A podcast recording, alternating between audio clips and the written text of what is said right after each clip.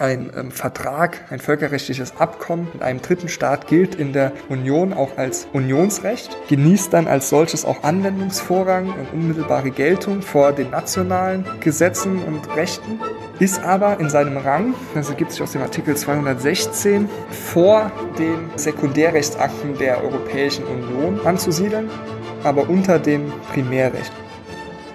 Hallo und herzlich willkommen zum Podcast des Rechtswissenschaftlichen Zentrums für Europaforschung.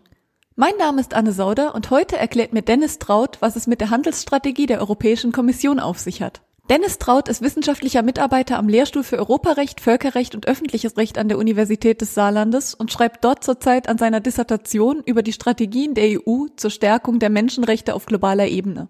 Für die angehenden Juristinnen und Juristen gibt er außerdem Tutorien zum Europarecht und zum Menschenrechtsschutz und er ist verantwortlich für die jährlich stattfindende Simulation europäischer Entscheidungsprozesse, die Eurosim am Europa-Institut der Universität. Heute haben wir uns, wie gesagt, über die Handelsstrategien der Europäischen Kommission unterhalten, genauer gesagt über die Strategie, die die Kommission in der letzten Periode von 2015 bis 2020 verabschiedet und verfolgt hat.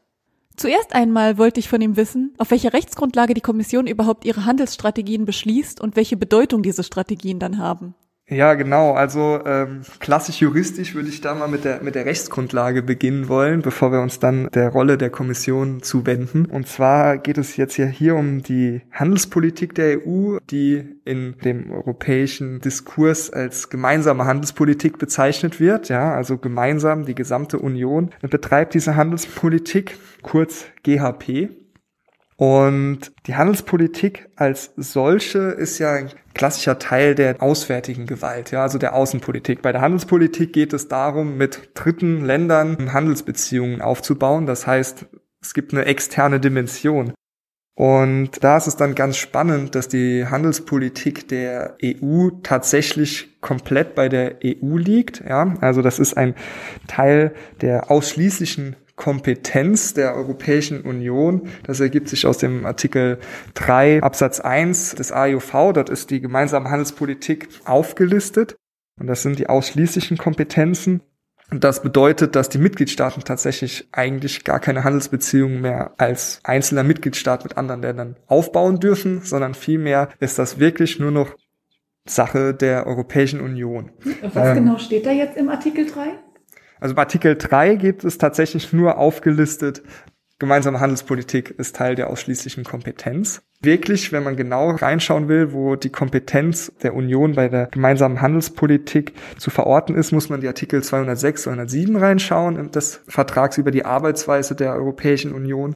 Das ist auch überschrieben mit gemeinsamer Handelspolitik und da haben wir zunächst einmal die Ziele dieser Politik und dann im Artikel 207 vor allem auch das Verfahren, wie auf europäischer Ebene solche Handelsverträge mit Drittstaaten ausgehandelt werden, wer dafür verantwortlich ist und wie die dann später auch in Kraft treten können. Also hat die EU in ihrem Vertrag über die Arbeitsweise der Europäischen Union schon Ziele der Handelsstrategie festgelegt?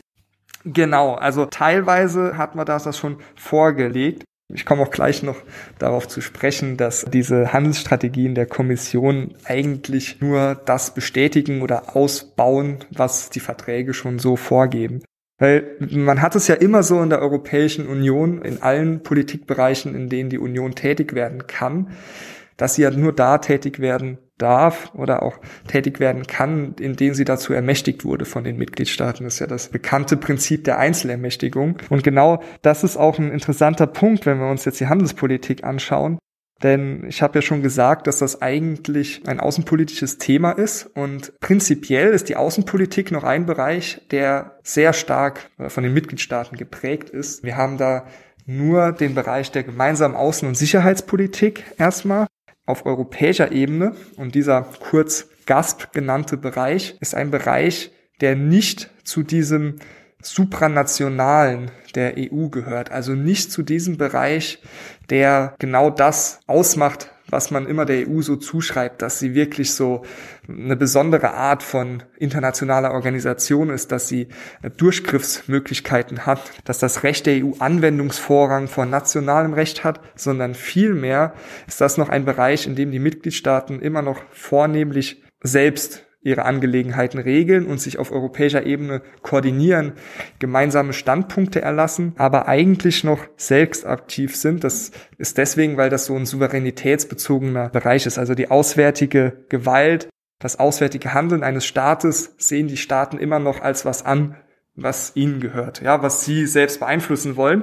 Und das ist der Grundsatz, dass die Außenpolitik eigentlich immer noch sehr staatlich geprägt ist, ja, von den einzelnen Mitgliedstaaten aber gerade die Handelspolitik, auch als ein Teil der Außenpolitik, dann doch komplett von der EU übernommen wurde. Und deswegen ist es da eigentlich ganz spannend, dass die EU in dem Bereich ausschließlich tätig werden darf, ja. Okay, also Staaten dürfen keine bilateralen Handelsabkommen mehr untereinander schließen, weder innerhalb noch außerhalb der EU. Genau. Innerhalb der EU hat sich das sowieso zum großen Teil ja erübrigt aufgrund des Binnenmarktes. Also es geht ja insbesondere, das ist auch der Grund, warum gerade die Handelspolitik, die gemeinsame Handelspolitik ein Teil der ausschließlichen Kompetenz der EU ist und auch innerhalb dieses supranationalen EU-Bereiches ist. Die gemeinsame Handelspolitik ist quasi die Kehrseite des internen des Binnenmarktes. Ja, also wenn man einen funktionierenden Binnenmarkt hat, in dem alles harmonisiert ist, muss man gerade auch extern das Auftreten nach außen harmonisieren. Sonst bekommt man ja um jetzt ein einfaches Beispiel bei den Waren zu bleiben, wenn jetzt Waren von einem Drittstaat in die EU wollen, bekäme man ja Probleme, wenn die Staaten überall andere Voraussetzungen dafür hätten, dann würde der Binnenmarkt ja auch intern nicht mehr funktionieren, dann hätte man ja Schlupflöcher und genau deswegen bedingt es sich, dass man nach außen harmonisch gemeinsam auftritt, ähm, bedingt quasi das Funktionieren des internen Binnenmarktes. Und ja, deswegen braucht man ja auch intern keine Freihandelsabkommen mehr zwischen den Mitgliedstaaten, weil der Binnenmarkt der Europäischen Union ist schon deutlich verstärkt. Also die Wirtschaft ist viel integrierter, als es ein normalen Freihandelsabkommen wäre. Also zum Verständnis. Katharina hat uns ja letzte Woche erklärt, dass die EU jetzt erst anfangen wird, ein Lieferkettengesetz mhm. zu schaffen. Und dieses Lieferkettengesetz soll in Deutschland wesentlich früher ins Leben gerufen werden. In Frankreich gibt es das sogar schon. Ja. Das hat aber nichts mit den Außenhandelsprivilegien der EU zu tun. Genau, also das Lieferkettengesetz ist ja primär eine interne Rechtsmaßnahme.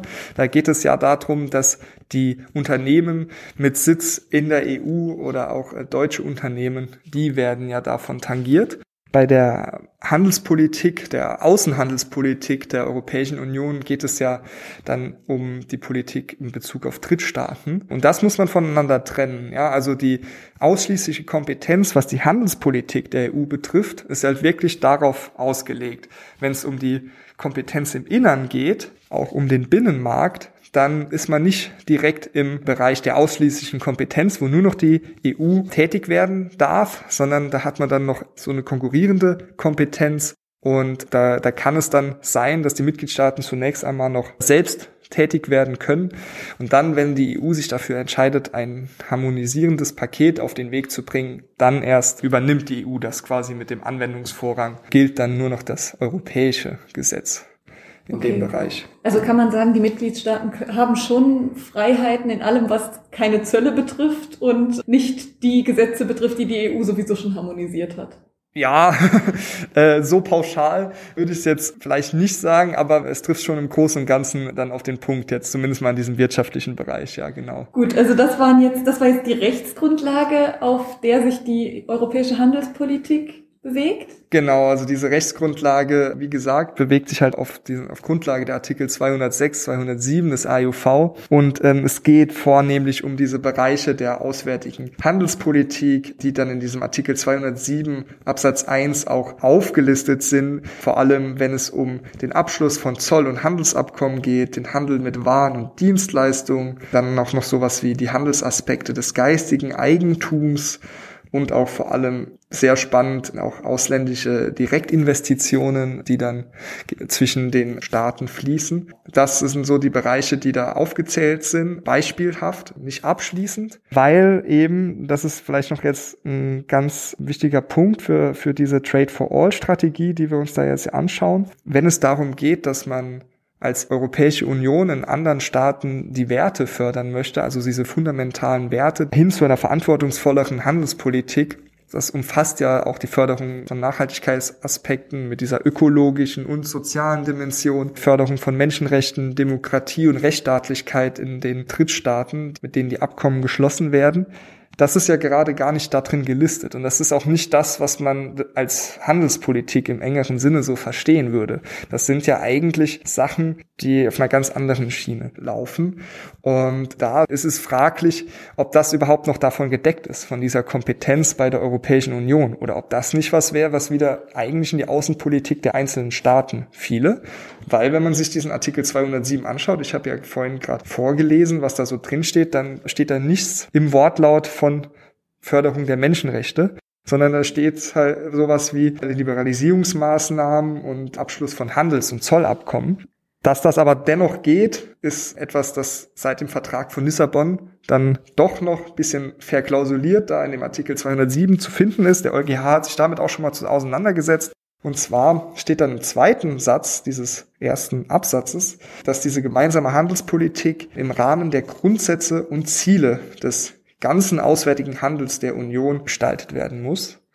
Und diese Grundsätze und Ziele, die in Artikel 21 des Europäischen Unionsvertrags zu finden sind, die umfassen eben auch diese ganzen Aspekte der Förderung der Menschenrechte, der Demokratie und der nachhaltigen Entwicklung.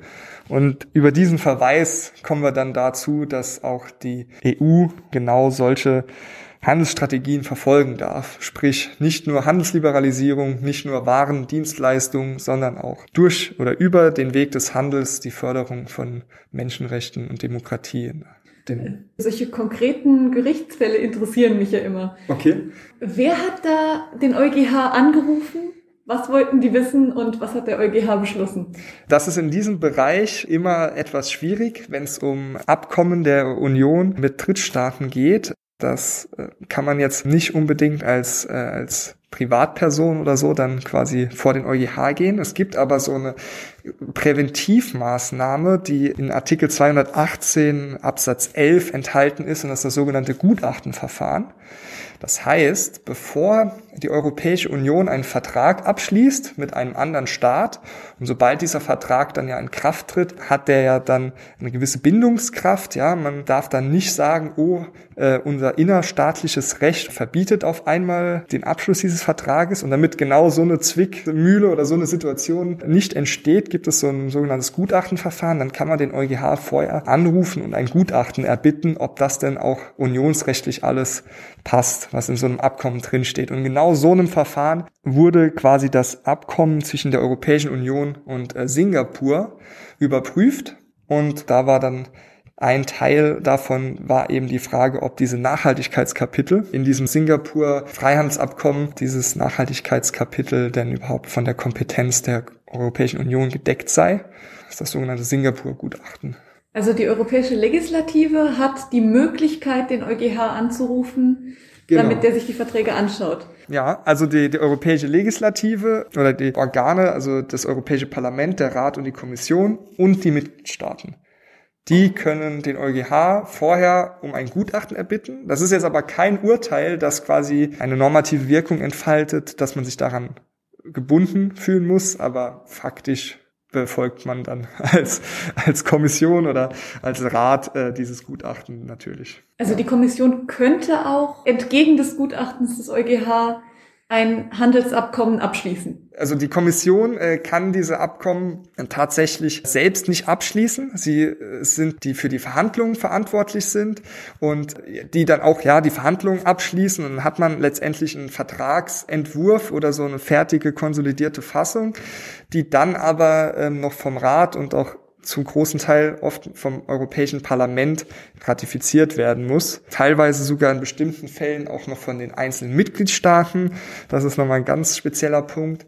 Äh, und erst wenn dieser ganze Prozess durchgelaufen ist, dann tritt dieses Abkommen in Kraft. Also natürlich auch, wenn die Gegenseite, der andere Staat oder der Vertragspartner auch seinen Prozess durchlaufen hat zur Ratifizierung. Also dann ist es zumindest sehr unwahrscheinlich, dass ein Gesetz gegen EU-Recht, gegen geltendes Recht äh, ratifiziert wird. Aber sollte das jetzt doch vorkommen, muss dann das geltende Recht angepasst werden? Das europäische Recht. Ja.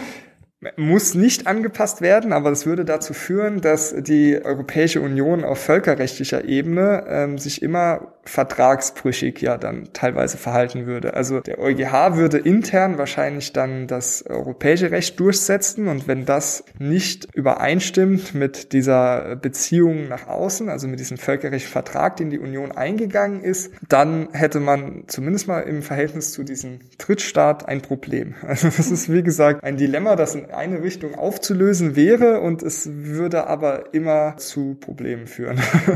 Also ist es auf jeden Fall sehr im Interesse der EU, dass alle Verträge vorher geprüft werden. Ja, genau. Also wenn man da über einen gewissen kritischen Aspekt stolpert, ähm, dann kann man dieses Gutachten einholen. Das natürlich dann aber immer ähm, auch zeitintensiv ist. Ja, also das verzögert das Ganze dann immer um ein Stück. Aber so, so war es eben bei diesem bekannten CETA-Abkommen mit Kanada, ähm, so ist es bei Singapur-Abkommen. Ähm, ja, also dass äh, bis so wirklich ein Abkommen vollumfänglich funktioniert, alle Kapitel äh, in Kraft getreten sind und es auch tatsächlich ratifiziert wurde, vergehen meistens einige Jahre. Und beim Singapur-Abkommen hat der EuGH geurteilt, dass auch menschenrechtliche Zielsetzungen in einen solchen Vertrag einschließen dürfen ja, von der EU. Und unter anderem, ja. Also dieses, diese Nachhaltigkeitskapitel, wo es eben um vor allem ökologische Aspekte auf der einen Seite geht, aber auch um Arbeitnehmerschutz. Das ist umfasst von der Kompetenz der Union und da darf die Union dann auch in dem Bereich Handelsabkommen abschließen. Darauf hat sich dann die EU-Kommission 2015 auch sehr stark gestützt. Damit haben wir noch nicht geklärt, welche Rolle die Kommission genau, ja, stimmt. spielt. so viel schon zu, zur normativen Grundlage geredet. Ja, also die Kommission spielt eine sehr tragende Rolle in dem Bereich. Die ist der maßgebliche Gestalter, hat da die meiste Erfahrung, wenn es darum geht, Verträge mit Drittstaaten auszuhandeln. Und als solche, das haben wir ja schon angerissen, ist sie für die Verhandlungen verantwortlich, ja, und für das Auftreten nach außen. Man spricht ja häufig von der Kommission als so Art, auch wenn der Vergleich hinkt und auch nicht so ganz sauber ist, so eine Regierung der EU, ja, also die Kommissare sind ja tatsächlich, werden zwar aus den Mitgliedstaaten entsandt, sind ja aber nur der EU verpflichtet und müssen und dürfen auch nur die Interessen der EU vertreten und diese Interessen dann gebündelt nach außen weiterzugeben in einem Ressort, das komplett übergreifend über alle Mitgliedstaaten geht. Das ist dann die Aufgabe der Kommission. Dann gibt es ja die Generaldirektion Handel, die sich nur damit befasst. Da sitzen sehr viele Experten drin und dann hat man noch den Handelskommissar aktuell aus Lettland und die treten dann so quasi dem Drittstaat gegenüber auf. Und dann hat man wirklich ein gebündeltes Auftreten und nicht wie das vielleicht im Rat wäre, wo die einzelnen mitgliedstaatlichen Interessen miteinander in Konkurrenz treten würden, sondern das ist dann wirklich die Kommission. Und die führt die Verhandlungen mit allen Handelspartnern als solche. Also sie führt Verhandlungen und die führt sie auf Grundlage einer Strategie, die immer für fünf Jahre geht, also jeweils für fünf Jahre. Ja. Und diese Strategie soll dann in alle Handelsabkommen einfließen. Genau, also diese Strategie, das ist wirklich, eigentlich ist das was Kommissionsinternes. Ja? Das ist ein rein politisches äh, Statement, das, wenn man das sich technisch betrachtet, wie das jetzt wirklich interinstitutionell abläuft zwischen den einzelnen Organen, ist es eben so, dass die Kommission diese Strategie, auch jetzt die neue Strategie vom 18. Februar für eine verantwortungsvollere Handelspolitik in, in der neuen Zeit quasi als Kommunikation an Rat und Parlament gibt.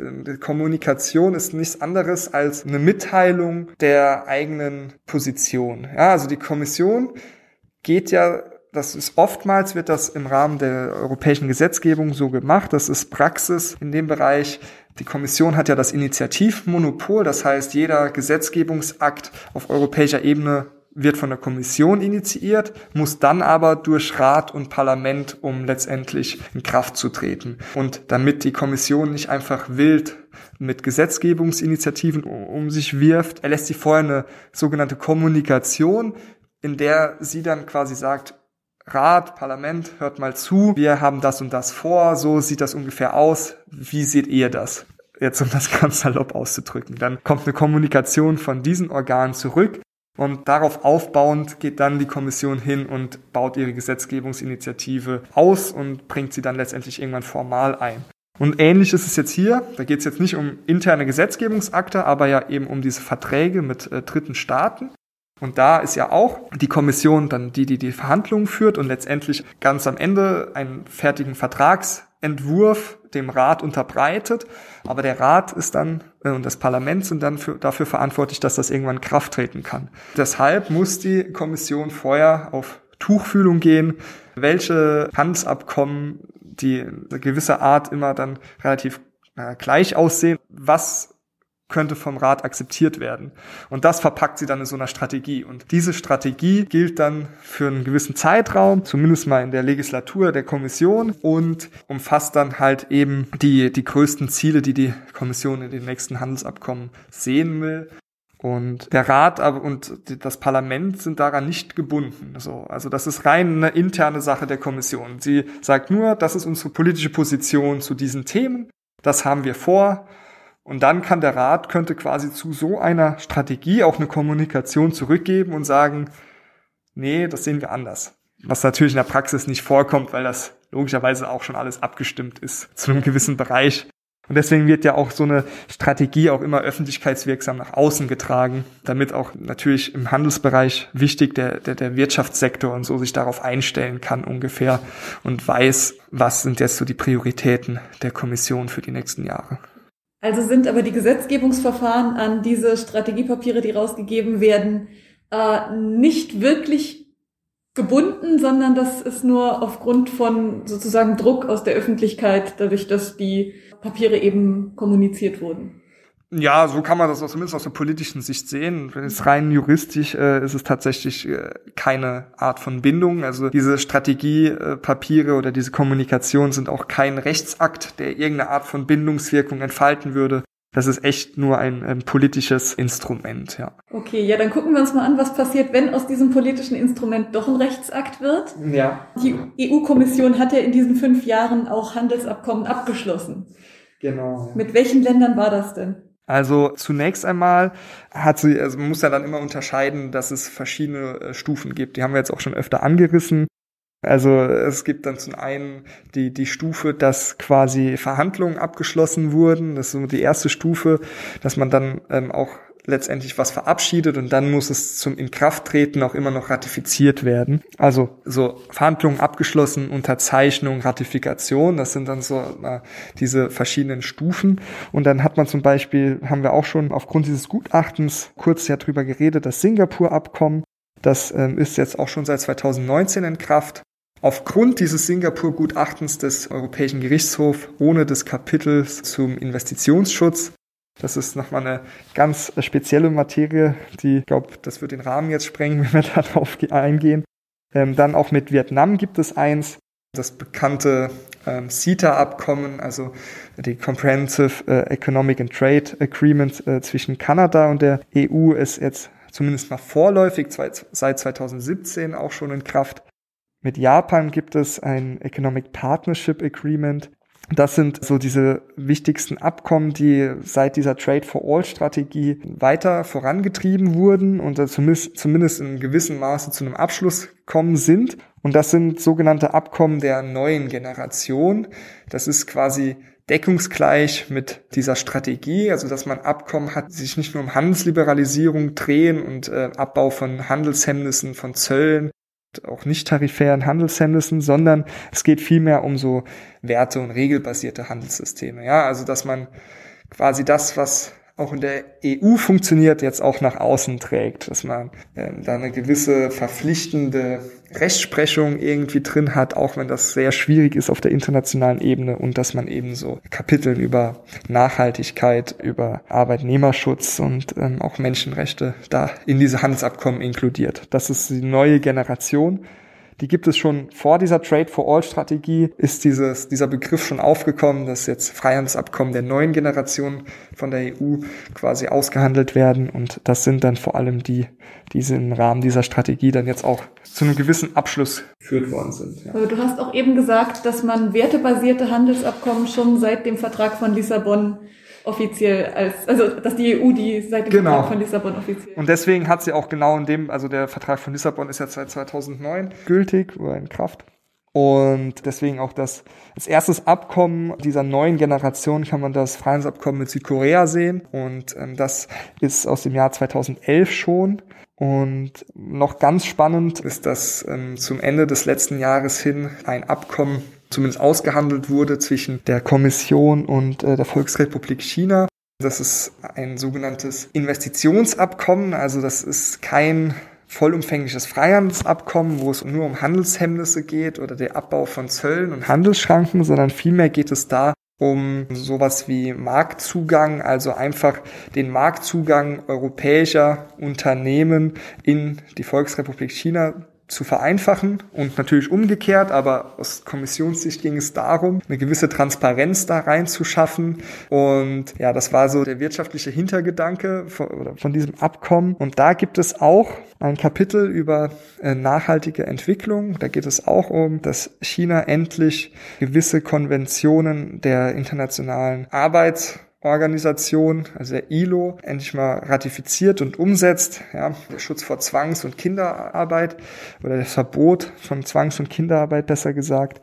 Und in dem Bereich erkennt man, dass die EU mit ihrer werteorientierten Handelspolitik sich manchmal dann auch in eine Zwickmühle wieder verfrachtet, wenn es nämlich zum einen um die wirtschaftlichen Interessen geht, ja, also böse Zungen behaupten, dass die deutsche Automobilindustrie vornehmlich dahinter war, dass jetzt ein Abkommen mit China abgeschlossen wird, um den dortigen Markt eben zu, zu bekommen und auch dort dann eben unter gleichen Bedingungen wie in der Europäischen Union produzieren zu können und die Produkte zu vertreiben. Und gleichzeitig ähm, das ist ja die wirtschaftliche Seite und gleichzeitig hat man dann aber das Problem, dass man jetzt halt Sanktionen verhängt hat und das sich irgendwie nicht so ganz miteinander verträgt, wenn man auf der einen Seite halt wirtschaftlich kooperieren will, aber auf der anderen Seite eben es klar ist und deswegen auf dieser, dass man dort auch dann Sanktionen verhängt, weil die Lage in Hongkong und auch mit den Uiguren, das sind schwerste Menschenrechtsverstöße, dann macht man sich einer gewissen Doppelmoral in dem Bereich irgendwie kritisierbar. Aber ähm, du sagtest eben, dass die EU mit China diesen Handelsvertrag abgeschlossen hat, auch auf einer wertebasierten Grundlage. Ja, genau, aber da ist dann eben die Frage, ähm, inwieweit das überhaupt durchsetzbar ist oder ob das nur leere Versprechungen sind. Aber wer wird dann vertragsbrüchig, wenn die EU Sanktionen verhängt? War China schon vorher vertragsbrüchig?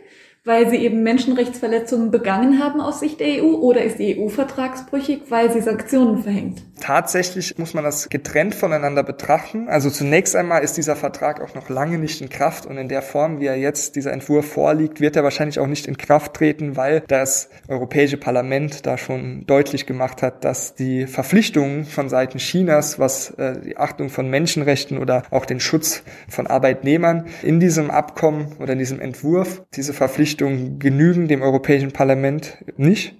Die möchten da noch äh, viel weitergehende Verpflichtungen inkludiert sehen. Es ist aber aus politischer Sicht eben schwierig. Ja? Also man sendet das Signal, wir sind wirtschaftliche Kooperationspartner, wir wollen näher aneinander wachsen und das dann auch auf einer vertraglichen, äh, rechtlichen Grundlage. Und auf der anderen Seite verhängt man dann aber Sanktionen, äh, was eigentlich was ist, was man ja nur gegenüber von Gegnern tut. Ja, also da, da macht man sich eben anfällig also dieses Abkommen ist zwar vielleicht ambitioniert und es gibt auch Stimmen, die sagen, ja, dieses Abkommen, es ist ja besser als nichts. Also man hat da Verpflichtungen von Seiten Chinas drin, die sind zwar, je nachdem, wie man die interpretiert, sind die sehr, sehr die sind sehr vage und auch anfällig dafür, dass sie irgendwie eigentlich nur leere Versprechungen sind, aber das ist schon mal besser als gar nichts zu haben. Weil es ist ja auch Fakt, dass die Volksrepublik China mit der größte Handelspartner der Europäischen Union ist.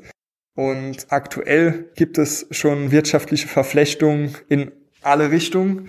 Und deswegen ist es jetzt auch nur konsequent, dass man dann auch eigentlich da so einen Vertrag eingeht. Also im Trade for All Handelsabkommen hatte die Union ja auch eigentlich oder hatte die Kommission schon beschlossen, dass es mehr Verträge zwischen der EU und anderen Ländern geben soll. Ja. Da schreibt sie ja, also ich übersetze das jetzt mal, durch den Einbezug von Partnern in eine regulierte Kooperation kann die Kommission Ideen und Erfolgsmodelle austauschen und EU-Standards so bewerben, dass sie Konsumenten von überall helfen können, von den höchsten und effektivsten Schutzstandards zu profitieren. Mhm. Und weiter schreibt sie dann, dass kein EU-Handelsabkommen zu niedrigeren Standards zum Schutz von Konsumenten, Umwelt oder Produzenten führen wird, als sie heute in der EU angeboten werden. Das Original ist auf Englisch, das werde ich dann später auf unserer Website noch verlinken. Aber auf jeden Fall ist es ja dann genau das, was die Kommission angekündigt hatte, dass sie genau solche Handelsabkommen auf wertebasierter Ebene ähm, voranbringen möchte. Ja, also was das hier ja betrifft, ähm, da geht es ja vor allem um diese Angst, die damals, also als dieses Trade for All verabschiedet wurde im Jahr 2015, ähm, war das ja noch in aller Munde oder flaute auch schon ein bisschen ab, aber da ging es ja vor, vornehmlich noch um dieses TTIP-Abkommen. Und dann, dann grasierte doch auch die Angst äh, vor, vor diesen Chlorhähnchen aus den USA oder von anderen Standards, die in den USA eben herrschen und bei uns äh, als sehr abwegig gelten, diese, diesem Auseinanderfallen, dass wir in der Europäischen Union oder auf dem europäischen Kontinent das Vorsorgeprinzip haben, das heißt, bevor irgendein Artikel auf den Markt kommt, äh, wird das erstmal nach auf alle möglichen Gesundheitsrisiken Risiken oder Sicherheitsrisiken äh, geprüft und dann erst darf das Produkt auf den Markt und umgekehrt in den USA haben wir diese, diese Praxis zu einem weiten Teil, dass das erstmal so auf den Markt darf natürlich auch vorher geprüft werden, muss und dann, falls da aber irgendwie ein Risiko sich äh, verwirklicht, werden dann diese äh, enormen Summen von Schadensersatzgeldern gezahlt und das ist quasi das Prinzip, das dort herrscht. Und dieses Auseinanderfallen war ja dann so die Angst, dass diese, die europäischen Standards, und wir haben ja hier einen sehr hohen Verbraucherschutzstandard, oder der, der Konsument wird in der Europäischen Union dann doch stark geschützt im globalen Vergleich, dass das irgendwie abfällt. Und ich glaube, dass es dazu so einem Abfall gibt, ist ziemlich unbegründet, weil man zum einen eben den sogenannten Brüssel-Effekt hat. Ja, das ist was, was festgestellt wurde, dass im Rahmen rein faktisch, unabhängig davon, ob das in einem Vertrag oder so festgehalten ist, der europäische Markt ist ein so großer, dass wenn die Europäische Union Standards festsetzt in einem gewissen technologischen Bereich oder bezüglich gewisser Produkte, dann übernehmen das Hersteller in anderen Staaten automatisch, damit sie auf den europäischen Markt kommen können. Und deswegen hat man so eine faktische Übernahme von Standards in anderen Ländern, obwohl vielleicht sogar noch nicht mal ein Abkommen mit diesen Ländern besteht oder gar keine Verpflichtung, die Standards zu übernehmen, sondern vielmehr einfach aufgrund der Marktmacht. Ähm, dieser Brüssel-Effekt leitet sich von dem sogenannten California-Effekt ab. Also äh, innerhalb der USA war das so, dass der Bundesstaat Kalifornien eben so mächtig ist oder so wirtschaftsstark, dass sich dort auf einmal alles durchgesetzt hat, was ein Kalifornien Standard ist, wurde dann in den restlichen USA auch Standard und diesen Effekt wurde dann jetzt auch schon Brüssel zugeschrieben, oder sprich eben der Europäischen Union. Und deswegen, wenn wir uns vor allem so Handelsabkommen anschauen mit zum Beispiel Singapur oder äh, Vietnam oder auch Kanada, das sind Handelspartner, die äh, von ihrem Handelsvolumen die Volkswirtschaften sind jetzt nicht so groß wie die gesamte europäische Volkswirtschaft, wie der europäische Binnenmarkt. Und deswegen hat man gegenüber solchen Verhandlungspartnern eben einen gewissen Vorsprung, kann da eben seine Interessen durchsetzen und die sind auch davon abhängig, dass sie quasi die Standards der EU übernehmen, weil es für sie viel wichtiger ist, den europäischen Markt, in den europäischen Markt zu kommen, als vielleicht umgekehrt für die Europäische Union den vietnamesischen Markt zu haben. Und im Fall China ähm, hat man jetzt aber gerade gesehen, dass man da mit einem Verhandlungspartner am Tisch sitzt, der auf jeden Fall auf Augenhöhe ist und rein zahlenmäßig wahrscheinlich sogar, wenn man sich rein die volkswirtschaftlichen Zahlen anschaut, wahrscheinlich sogar über der Europäischen Union steht. Und deswegen jetzt auch bei diesem neuesten ausgehandelten Abkommen, bei diesem Investitionsabkommen zwischen der EU und China konnte man jetzt nicht die stärksten Verpflichtungen menschenrechtlicher Art oder ähm, im Rahmen des Nachhaltigkeitskapitels durchsetzen. Und deswegen ist vielleicht auch TTIP mehr oder weniger gescheitert. Ja, also da gab es ein gewisses Bündel an Gründen, warum TTIP, diese Verhandlungen auf Eis liegen. Aber das ist auch eines. Also da begegnet man sich auf Augenhöhe. Und das ist dann halt wieder schwierig, dass dieses Selbstbewusstsein der EU als Förderer der Menschenrechte und äh, der nachhaltigen Entwicklung nach außen dann doch auf einmal gegenüber Partnern durchzusetzen, die wirklich sagen, uns geht's hier um Wirtschaftsliberalisierung und nicht jetzt um Menschenrechte. Das können wir mal anders klären, aber jetzt wollen wir ein Wirtschaftsabkommen haben. Die EU hat also mit dem Trade for All Strategiepapier eigentlich ihren Bürgerinnen und Bürgern versprochen, dass kein EU-Handelsabkommen zu niedrigeren Standards zum Schutz von Konsumenten, Umwelt oder Produzenten führen wird. Das ist jetzt nicht rechtlich bindend, aber sie hält sich anscheinend trotzdem dran, oder sehe ich das falsch? Ja, genau. Also das ist ja, wie gesagt, ähm, da, das ist nicht rechtlich bindend. Das ist nur eine politische Kommunikation, kein Rechtsakt. Um, ähm, es gibt da jetzt auch keinen besonderen Mechanismus, ähm, wie man das vielleicht irgendwie durchsetzen könnte, sollte es dazu führen, dass die EU tatsächlich mal ihre äh, Produktstandards senkt aufgrund einer Vereinbarung. Das, da kommen wir zu dem gleichen Problem, das wir vorhin hatten, also dass man sich dann die EU nach außen hin natürlich an dieses Abkommen halten muss, aber dann intern äh, Probleme mit anderen EU-Recht gibt. Also die Produktstandards, sie sind ja auch jetzt nicht dann unbedingt in dieser in dem Strategiepapier äh, irgendwie rechtlich festgezurrt, aber in Verordnungen oder anderen Rechtsakten gibt es dazu ja dann ähm, wirklich auch Verpflichtungen. Letztendlich ist das aber auch etwas, was daraus entspringt, dass diese Strategiepapiere also auch im Rahmen einer vorherigen öffentlichen Anhörung entworfen werden. Also die Kommission denkt sich das nicht in ihren eigenen Reihen so aus, sondern die führt, das war jetzt auch gerade wieder von dem neuesten Papier, führt vorher eine öffentliche Anhörung durch, die digital stattfindet. Also man kann quasi die gewisse ja, also aus der Zivilgesellschaft, aus der Privatwirtschaft kann man seine eigenen Meinungen oder auch Dokumente einsenden. Das ist, dann gibt es ein Online-Portal und daraus zieht dann quasi äh, die Kommission äh, Schlüsse und äh, baut dieses Papier auch darauf aus, ja.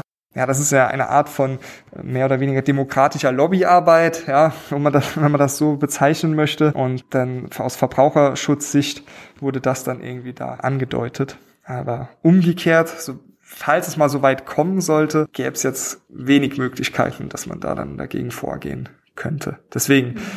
Aber du hast ja auch am Anfang gesagt, es kann auch passieren, dass Verträge, die die EU abschließt, dann gegen europäisches Recht verstoßen. Gibt es denn Schutzstandards, die dafür sorgen, dass Produkte, die jetzt nicht den europäischen Standards entsprechen, dann auf den Markt kommen, wenn es Freihandelsabkommen gibt? Also das Problem ist, dass, äh, wenn wir das jetzt rein auch mal aus so einer formaljuristischen ähm, Sicht uns anschauen, dass ähm, Verträge, sobald sie in Kraft treten und sobald sie dann auch als EU-Recht gelten, weil so ist dann das Prozedere, ein ähm, Vertrag, ein völkerrechtliches Abkommen mit einem dritten Staat gilt in der Union auch als Unionsrecht, genießt dann als solches auch Anwendungsvorrang und unmittelbare Geltung vor den nationalen Gesetzen und Rechten, ist aber in seinem Rang, das ergibt sich aus dem Artikel 216, vor den Sekundärrechtsakten der Europäischen Union anzusiedeln, aber unter dem Primärrecht. Das Primärrecht, das sind die Verträge, also das europäische Verfassungsrecht und das Sekundärrecht, das sind die abgeleiteten Rechtsakte, also das, was den Alltag prägt, die Verordnungen, die Richtlinien, Beschlüsse und die völkerrechtlichen Abkommen siedeln sich zwischen den europäischen Verträgen und diesen Verordnungen an. In einem so einem Rangverhältnis, was bedeutet, dass solche völkerrechtlichen Abkommen dem Sekundärrecht vorgehen, den Verordnungen. Das heißt, wenn wir jetzt Verbraucherschutzstandards in einer Verordnung drin haben, dann geht der Völkerrechtsvertrag dieser eigentlich vor. Jetzt mal ganz grob gesprochen. dann müsste man Verbraucherschutzstandards in den Verträgen suchen. In den Verträgen gibt es jetzt keine expliziten, spezifischen Standards in einem gewissen Bereich. Die Verträge sind ein Grundlagenwerk, sind ein Verfassungswerk. Aber natürlich ist in den Verträgen ja, gibt es gewisse Artikel, gibt es Normen, die halt vorschreiben, wir brauchen ähm, der Verbraucherschutz spielt eine tragende Rolle in den Politiken der Europäischen Union. Das ist so eine Querschnittsklausel.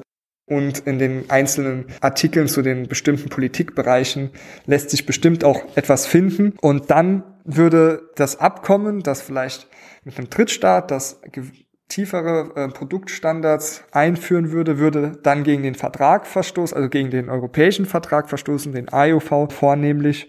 Und dann äh, wäre es wieder Europa, in, innerhalb der Europäischen Union dürfte das dann nicht angewendet werden. Dann macht sich aber die, wenn dann der EuGH entscheiden würde, nein, das verstößt gegen europäisches Primärrecht, deswegen können wir den Vertrag innerhalb der Europäischen Union nicht anwenden. Dann würde man sich ja gegenüber dem dritten Staat, mit dem man den Vertrag geschlossen hat, wieder brüchig machen, weil die haben ja ihren Exporteuren versprochen, ihr dürft eure Produkte nach unseren Standards in die Europäische Union einbringen und die machen jetzt auf einmal dann doch dicht, weil sie herausgefunden haben, dass das bei ihnen intern nicht funktioniert. Das ist jetzt alles sehr hypothetisch, aber final lässt sich sagen, dass das halt eben durch diese langwierigen Ratifikationsprozesse abgefedert werden kann. Ja, also wir haben den EuGH, der vorher schon eingreifen kann in diesem Gutachtenverfahren. Wir haben die Möglichkeit, das Europäische Parlament äh, ist oftmals involviert und das ist auch immer so der, das Sprachrohr des Bürgers, des europäischen Bürgers und auch dann des Verbrauchers die wirken da schon immer ein. Also um das jetzt mal laienhaft zusammenzufassen. ja. Die Verträge, die, die die EU abschließt, stehen über den Richtlinien, die für europäische Produktstandards gelten. Mhm. Äh, allerdings kann das Primärrecht so ausgelegt werden, dass es besagt, dass die Richtlinien die Auslegung des Primärrechts sind. Also müssen genau, auch die ja. eigentlich erfüllt werden. Genau. Ja, also die Richtlinien basieren ja auch auf diesem Primärrecht mhm. und dementsprechend würde der EuGH das dann so auslegen, dass er davon ausgeht, dass auch schon das Primärrecht diesen Verbraucherschutzstandard zum Beispiel jetzt vorgibt und dann würde dieser völkerrechtliche Vertrag dagegen verstoßen und letztendlich wird dadurch dann vielleicht die europäische Produktstandard geschützt aber zu so einem Fall ist äh, meines Erachtens äh, ist es dann noch nicht gekommen, Gott sei Dank. Da wurde dann halt vorher, entweder sind dann die Verhandlungen ins Stocken geraten, weil natürlich der Kommission als die federführenden, die Verhandlungsführer dann ja auch bewusst ist, was quasi geht und was nicht oder was gerade der Verbraucherschutzstandard ist. Und falls der Kommission das mal nicht bewusst ist, kommt dann das Parlament. Und falls das äh, dem Parlament dann auch nicht bewusst ist, kommen dann die Mitgliedstaaten oder die Zivilgesellschaft. Also da ist auch schon viel Kommunikation im Vorlauf von so einem Abkommen. Und bis das dann wirklich mal unterschriftsreif ist, äh, hat man dann hoffentlich die Produktstandards noch auf dem gleichen Level, wenn nicht sogar höher. Also wenn ich so auf eure Website gucke, dann äh, mischt sich spätestens vorher jemand von Jean Monnet ein, wahrscheinlich Professor Gigerich selbst, und ja, schreibt, genau. warum das dann nicht geht. Zum Beispiel, genau. Dafür ist dann auch die Wissenschaft zuständig, richtig. Genau. okay, also wir haben schon mal festgesetzte Produktstandards für innerhalb der EU, die relativ gut geschützt sind. Das Trade for All Abkommen ging aber ja noch weiter. Das wollte ja nicht nur Konsumentinnen und Konsumenten schützen, sondern auch diejenigen, die produzieren. Da steht ja dann dort, Konsumenten haben das Recht zu wissen, was sie kaufen, damit sie fundierte Entscheidungen treffen können.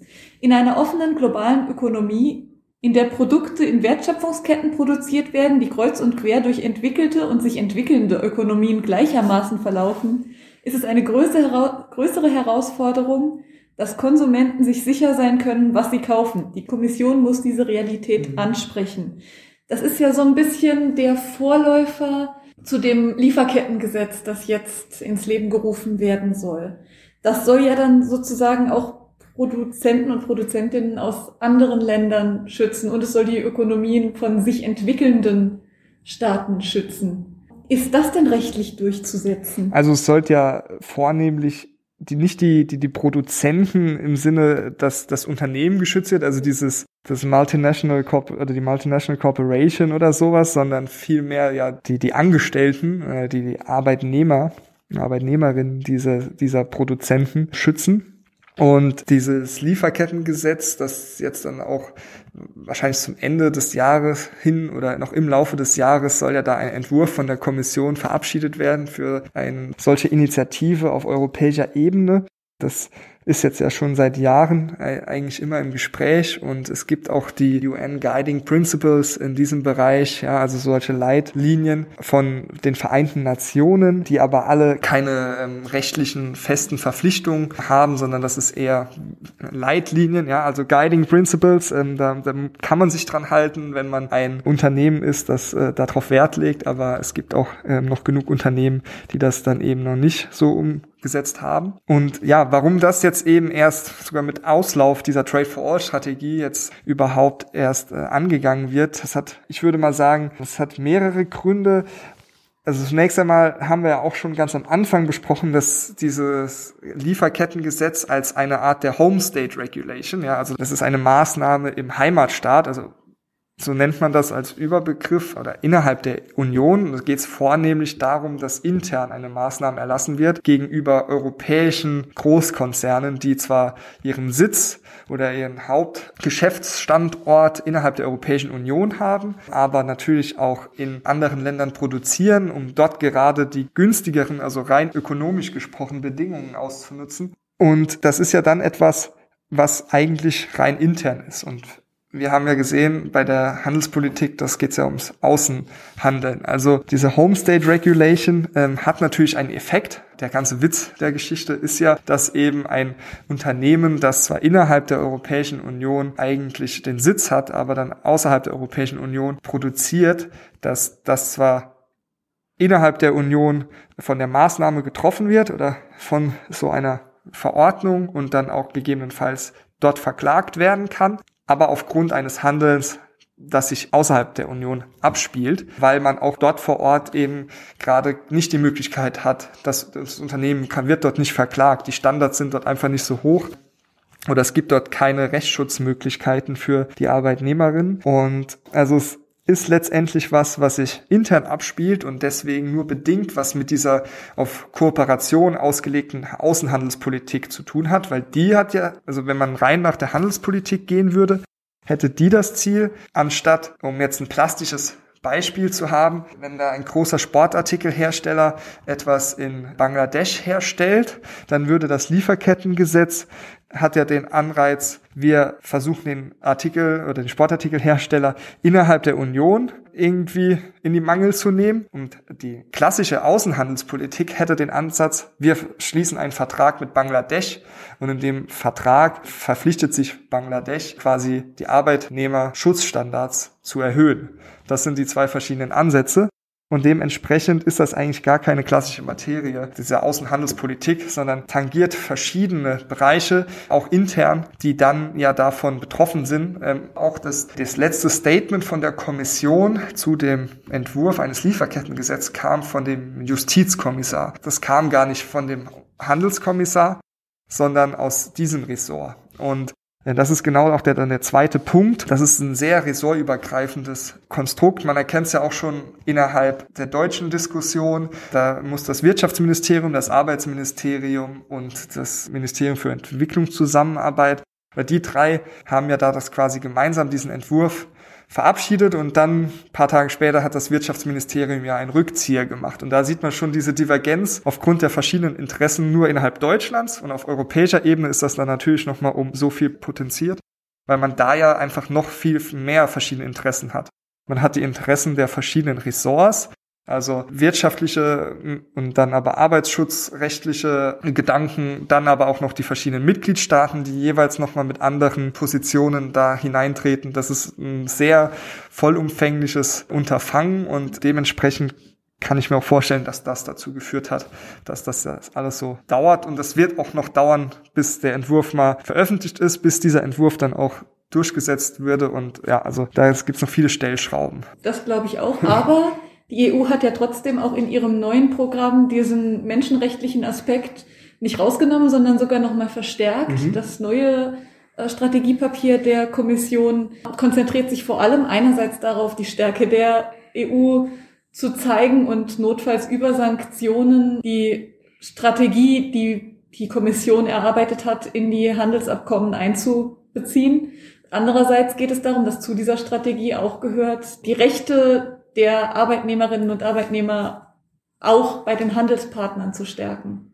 Also es genau. scheint ja ja, also das ist definitiv ja immer noch eines der großen ähm, Ziele. Das neue Strategiepapier hat auch vor allem jetzt einen neuen Fokus auf nicht nur auf diese wertebasierte ähm, Außenhandelspolitik, sprich nicht nur dieses, die Förderung von Rechtsstaatlichkeit und von den Menschenrechten und Demokratie, sondern vor allem auch die Förderung einer neuen regelbasierten Handelspolitik auf der globalen Ebene. Das bedeutet, dass das WTO-System nochmal reformiert werden soll und nochmal viel funktionsfähiger und effektiver ausgestaltet werden soll, weil vieles sich mittlerweile auf bilaterale Handelsabkommen fokussiert hat und auch um äh, Handelsschutzmaßnahmen, Sanktionen, ja, so man noch zur Trump-Ära gehörte das dazu, dass der wieder ein bisschen protektionistischer gehandelt hatte und diesen Multilateralismus, also das Zusammenkommen mehrerer Staaten in einem Forum, wie es zum Beispiel in der Welthandelsorganisation ja der Fall ist, alle an einem Tisch.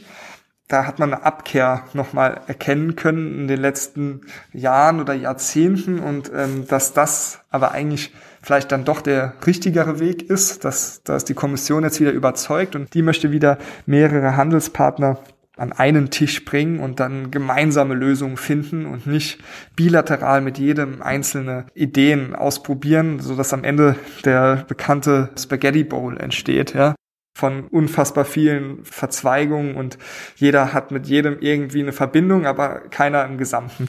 Ähm, das ist auch eines der großen Punkte, die die Union jetzt angehen möchte. Wie verfolgt denn die EU dann genau ihre Ziele im Sinne einer nachhaltigen Entwicklung? Wir haben jetzt die ganze Zeit ja nur darüber gesprochen, dass es äh, eben solche Handelsabkommen dann mit den äh, dritten Staaten gibt.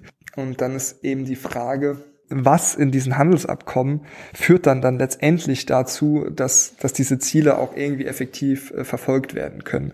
Weil ähm, so ein Handelsabkommen grundsätzlich ja dazu führt, zum Beispiel werden Handelshemmnisse abgebaut und äh, Zölle abgebaut. Ja, also wenn da ein Handelsabkommen primär davon ausgeht, dass es jetzt äh, keine Marktzugangshindernisse mehr gibt. Ja, also dass einfach das Unternehmen aus anderen Staaten dürfen einfach auf den Markt und sich dort eine Niederlassung errichten oder einfach dort ihre Produkte verkaufen.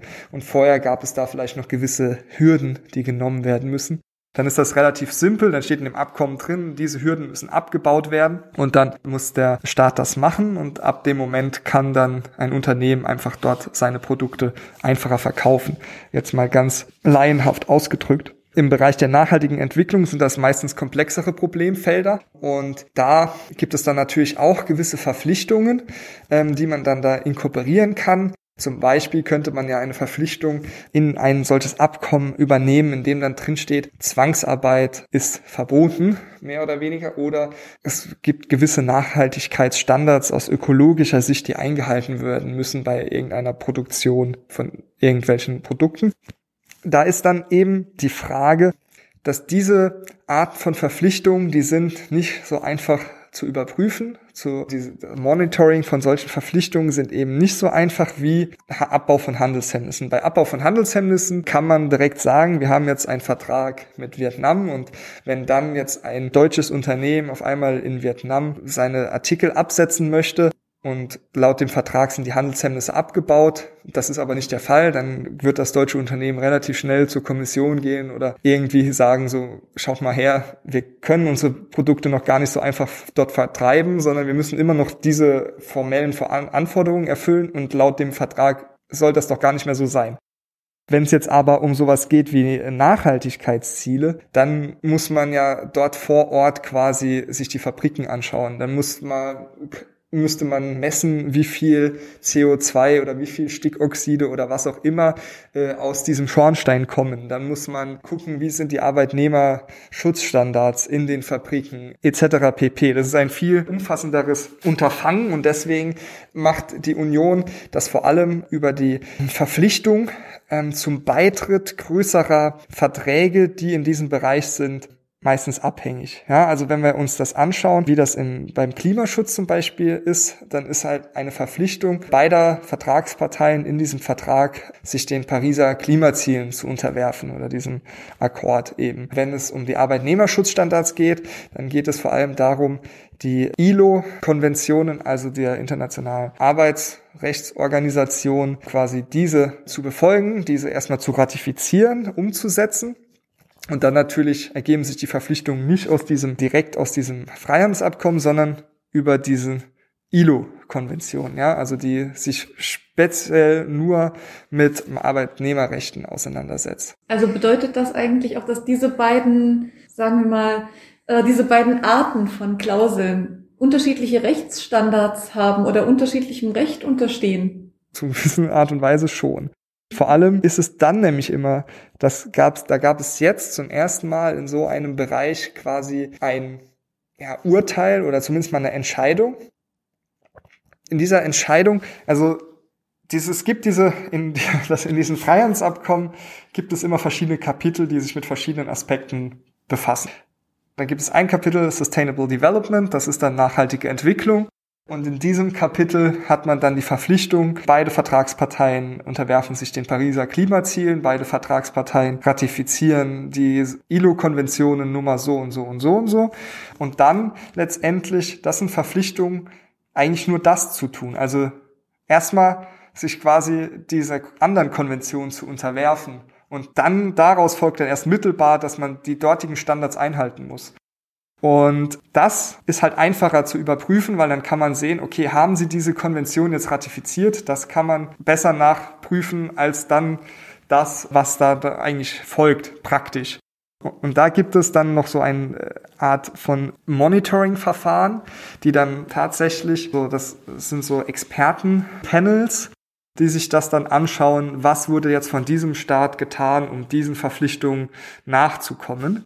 Die sind aber, die können dann am Ende auch nur so einen Bericht schreiben. Und dann ist in dem Bericht steht dann vielleicht drin, ja, Staat Y hat da und da noch ein bisschen Aufholbedarf, aber das war's. Also da gibt es keine Durchsetzungsmöglichkeit. Da gibt es kein Gerichtsurteil, das dann sagt, wir verurteilen Staat X dazu, jetzt den Arbeitnehmerschutz endlich effektiv durchzusetzen. Das gibt es auf der einen Seite nicht und sogar wenn es das gäbe, wäre dann immer noch die zweite Frage, das kann man auch dann nicht richtig durchsetzen. Also Okay, ja. also verstehe ich das richtig. Wenn ein Staat Handelshemmnisse nicht abbaut und das im Vertrag steht, dann ist er vertragsbrüchig und muss dafür Vertragsstrafen zahlen, kann darauf, also kann verklagt werden auf jeden Fall. Genau, also dann die Konsequenz ist in der Härte vielleicht auch nicht richtig, aber er ist auf jeden Fall vertragsbrüchig.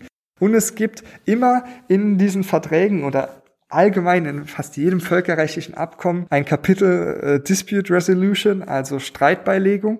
Und in diesem Streitbeilegungskapitel geht es dann um genau sowas. Und da ist dann am Ende ein Schiedsgericht meistens, das dann einberufen wird. Und dieses Schiedsgericht entscheidet dann, Artikel sowieso wurde verletzt. Bei diesen Nachhaltigkeitskapiteln gibt es, und das ist eigentlich der springende Punkt, äh, das ist jetzt ein bisschen untergegangen bei meinen Ausschweifungen, da gibt es ein spezielles Streitbeilegungsverfahren. Das ist gar kein richtiges Streitbeilegungsverfahren, sondern eher so ein Monitoring-Verfahren. Da wird am Ende kommt dann kein Schiedsgericht, kein Urteil oder kein Schiedsspruch, sondern ein Bericht, ein Panel-Bericht von diesem Experten-Panel und die ja, die können dann was monieren, die können dann quasi sagen, das und das wurde nicht umgesetzt aber das war's. Warum ist das so? Warum kann dieser Panelbericht dann nicht einfach als Grundlage für das Streitbeilegungsverfahren? Weil in dem Kapitel zum Streitbeilegungsverfahren extra drin steht, dass äh, das Nachhaltigkeitskapitel davon ausgenommen ist. Steht das so in jedem einzelnen Vertrag? Und wenn das steht ja, meistens so da drin, ja. Warum? Weil ähm, das natürlich die Staaten dann im Rahmen der Verhandlungen also durchgesetzt haben. Sie haben gesagt, okay, Europäische Union, wir kommen euch entgegen, wir nehmen sowas mal hier rein. Mit Nachhaltigkeit und Arbeitnehmerschutz, das können wir hier einnehmen. Aber dass wir das jetzt noch der Streitbeilegung unterwerfen oder äh, der Schiedsgerichtsbarkeit, das ist jetzt auch zu viel des Guten, mehr oder weniger. Hat die EU innerhalb von solchen Verträgen dann überhaupt irgendein Mittel durchzusetzen, dass die nachhaltige Entwicklung die macht? genau die EU versucht das dann eben über viel über den zivilgesellschaftlichen Bereich, ja, also auch Natürlich diese Panel-Berichte, die können auch einen gewissen Druck erzeugen, ja, einen politischen Druck. Da ist das dann schwarz auf weiß. Experten haben das gemacht. Dann über diplomatische Wege zu sagen, jetzt haben wir hier jetzt aber auch mal wirklich einen ausführlichen Expertenbericht, der belegt, dass ihr diesen Verpflichtungen nicht nachkommt. Und dann wird sich vielleicht nochmal an den Tisch gesetzt und dann eben ja über zivilgesellschaftlichen Druck, über die Presse, über NGOs, sowas. Das sind dann meistens äh, die Wege, die irgendwie gegangen werden müssen wenn man in diesem Bereich ist, das hängt halt damit zusammen, dass der, die Handelspolitik in dem Bereich halt diesen kooperierenden Faktor hat. Und zwar, man handelt halt Verträge aus auf Augenhöhe. Souveräne Staaten sitzen sich an einem Tisch gegenüber und es ist halt eine Verhandlung. Die EU kommt halt in diese Verhandlung rein und kann zwar sagen, wir haben vielleicht jetzt die wirtschaftliche Macht im Rücken und Staat Y, wenn du uns, wenn du unseren Markt quasi offen haben möchtest, dann gibt es die und die Bedingungen, die wir da aufstellen und die musst du dann übernehmen. Deswegen kann man dann schon mal sagen, dass dass Staaten sich da auf gewisse Standards der EU einlassen, auch in diesem Bereich der Nachhaltigkeit. Aber letztendlich ist das äh, dann etwas, was nur sehr schwer durchzusetzen ist. Okay, also da sehen wir wieder auch die neue Strategie der EU-Kommission ist natürlich nicht rechtlich bindend dann für das äh, Vertragsentstehungsverfahren. Und das bedeutet also, wenn die EU-Kommission schreibt, wir wollen die Menschenrechte fördern, bedeutet das einfach nur, sie versuchen, Klauseln einzubringen, aber am Ende ist es dann doch eine staatliche Selbstverpflichtung. Ja, also äh, ich meine, die, die EU tut das ja auch. Also in dem Papier steht jetzt nicht explizit drin, äh, wir möchten jetzt äh, verpflichtende Menschenrechts also es gibt auch Menschenrechtsklauseln in diesen Abkommen, das muss man immer jetzt noch ähm, dazu sagen. Also diese Nachhaltigkeitskapitel, die halt eben weitergehen, vor allem auch in diesem ökologischen Bereich, das ist ja noch eher ein ganz neues Feld und ist auch noch sehr strittig, ob das überhaupt als Menschenrecht anzusehen ist oder ob das was getrenntes ist, wenn es Recht auf eine gesunde Umwelt oder eine funktionierende Umwelt sowas überhaupt gibt. Ähm, Menschenrechtsklauseln gibt es in diesen. Das ist dann immer noch eine Klausel, die kann man auch also innerhalb dieser, ähm, dieses Streitbeilegungsmechanismus gegebenenfalls durchsetzen. Die ist aber auch sehr vage gehalten. Ja, also dann, dann muss schon einiges was in dem anderen Staat passieren.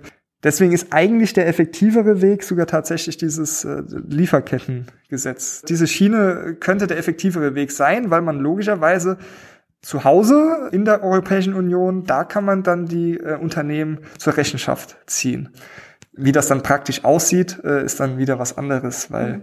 es wird sich bestimmt auch die ein oder andere Konstruktion auch unter einem neuen europäischen Lieferkettengesetz finden lassen, in denen dann der Mutterkonzern oder der europäische Konzern nichts mit der Menschenrechtsverletzung in Staat Y zu tun haben will. Ja, vor allem wird es dann interessant, wenn man dieses Lieferkettengesetz hat, ob das nicht wieder Handelshemmnisse aufbauen könnte, die aufgrund von anderen Verträgen eigentlich verboten sind oder die in anderen Verträgen ausgeräumt werden. Ja, das ist ein gewisser Wertungswiderspruch und das ist auch genau das, was man dann ja auch, ähm, es wurde auch schon jetzt in dem Bereich über dieses Abkommen mit äh, China schon von Wissenschaftlern kritisiert, die meinten, ja, dann zum einen sendet man das Signal an die Konzerne in, in der Europäischen Union, ihr habt freien Marktzutritt nach China und ihr dürft dort tun und lassen, was ihr wollt oder versucht dort quasi euer wirtschaftliches Engagement voranzubringen. Aber auf der anderen Seite ist man dann auf einmal zu Hause an ein Lieferkettengesetz gebunden und dann divergiert das quasi so. Ne? Also auf der einen Seite wird, versucht man das zu fördern, dass man in China irgendwie produziert und damit macht man sich aber vielleicht anfällig, um dann unter dem Lieferkettengesetz irgendwie verklagt zu werden oder so. Also dann jetzt nochmal die Frage von genau. eben, was hat Vorrang, das Lieferkettengesetz oder der Vertrag, den man potenziell mit China abschließt? Rein äh, juristisch wäre dann wahrscheinlich dann äh, der, der Vertrag ja sogar vorrangig, weil das Lieferkettengesetz in einer Art von einer Verordnung oder einer Richtlinie, äh, Verordnung vielleicht äh, ins Leben gerufen werden würde. Und ähm, dieser Vertrag in der, in der Hierarchie, Normenhierarchie auf europäischer Ebene diesem vorgehen würde. Das war Dennis Traut über die Handelspolitik der EU und die Bedeutung der Europäischen Kommission für diese Handelspolitik. Wenn Sie, liebe Hörerinnen und Hörer, jetzt noch Fragen oder Anregungen für uns haben, schreiben Sie uns gerne eine Mail an rze.uni-saarland.de und besuchen Sie uns auch gerne mal auf unserer Website unter ius-saar.eu.